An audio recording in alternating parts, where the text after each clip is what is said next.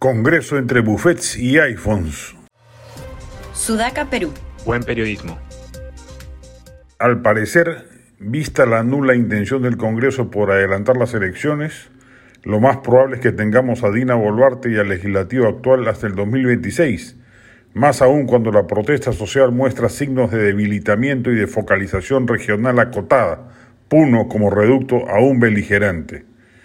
Es hora, pues, de pensar seriamente en reformas constitucionales importantes al tinglado institucional que estructura al poder del Estado más desprestigiado del país y cuya calidad técnica empeora año a año.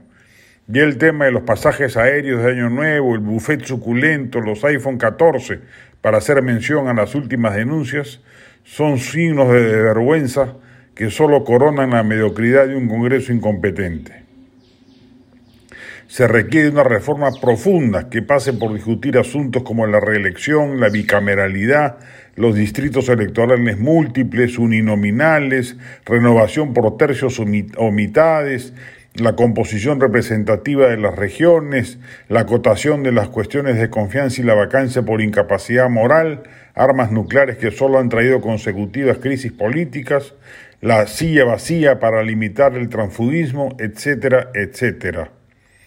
Lo importante, sin embargo, es que esas reformas provengan del propio Parlamento, no de una comisión ad hoc creada por el Ejecutivo, como sucedió con la Comisión Tuesta.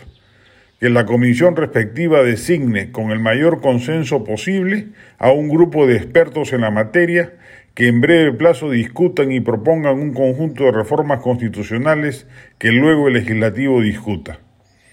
Es verdad que en todas partes del mundo los parlamentos no gozan de la mayor de las simpatías, pero el descrédito del que adolece el Congreso peruano es de antología.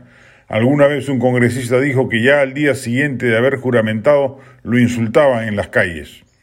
Mientras eso no cambie, las crisis políticas perdurarán en el tiempo sin visos de solución. Necesitamos un Congreso representativo los cinco años de su vigencia, dinámico, eficaz, reactivo, reflexivo. Y eso, con el diseño legal que actualmente lo instituye, es imposible de lograr. Todo parece haber sido hecho para lograr el desprestigio inmediato y profundo.